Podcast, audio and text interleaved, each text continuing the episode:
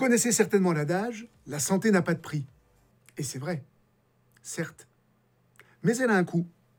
Quand on s'intéresse au management des organisations de santé, il s'agit en permanence de concilier au moins deux logiques en apparence antagonistes.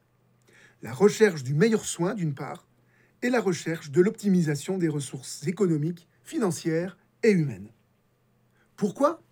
Parce que pour une grande partie, les activités des organisations de santé sont financées par la collectivité via l'impôt ou les cotisations.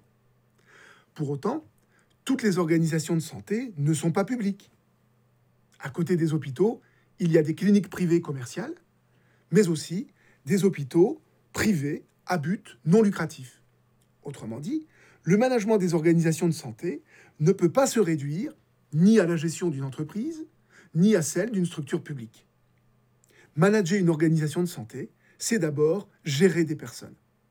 De 60 à 80% du budget d'une organisation de santé est consacré aux frais de gestion du personnel.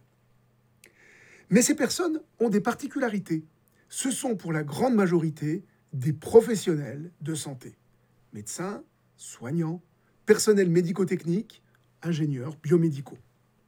Ces professionnels hautement qualifiés ne se managent qu'en lien avec leur communauté, comme l'a montré Minsberg dans sa description de la bureaucratie professionnelle, ou plus récemment dans son ouvrage sur le management de la santé. Or, L'hôpital aujourd'hui souffre d'une problématique de fidélisation et de recrutement de ses professionnels, malgré l'intérêt fort qu'il suscite dans le cadre de sa mission de service public. Manager une organisation de santé, c'est ensuite savoir intégrer et gérer des technologies de pointe, toujours plus coûteuses, et qui supposent une utilisation optimale pour espérer un retour sur investissement correct. Or, ces technologies, qui sont la vitrine d'un hôpital ou d'une clinique, deviennent rapidement obsolètes.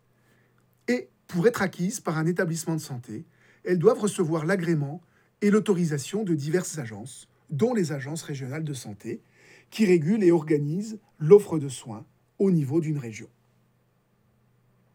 Manager une organisation de santé, c'est enfin intégrer la participation des patients dans les différents dispositifs de gestion.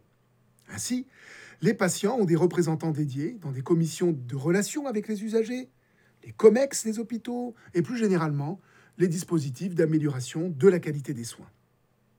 Et c'est pourquoi le management des organisations de santé doit faire appel à toutes les disciplines classiques de la gestion, de la stratégie, la finance, à la gestion de production, au système d'information, au marketing et à la gestion des ressources humaines.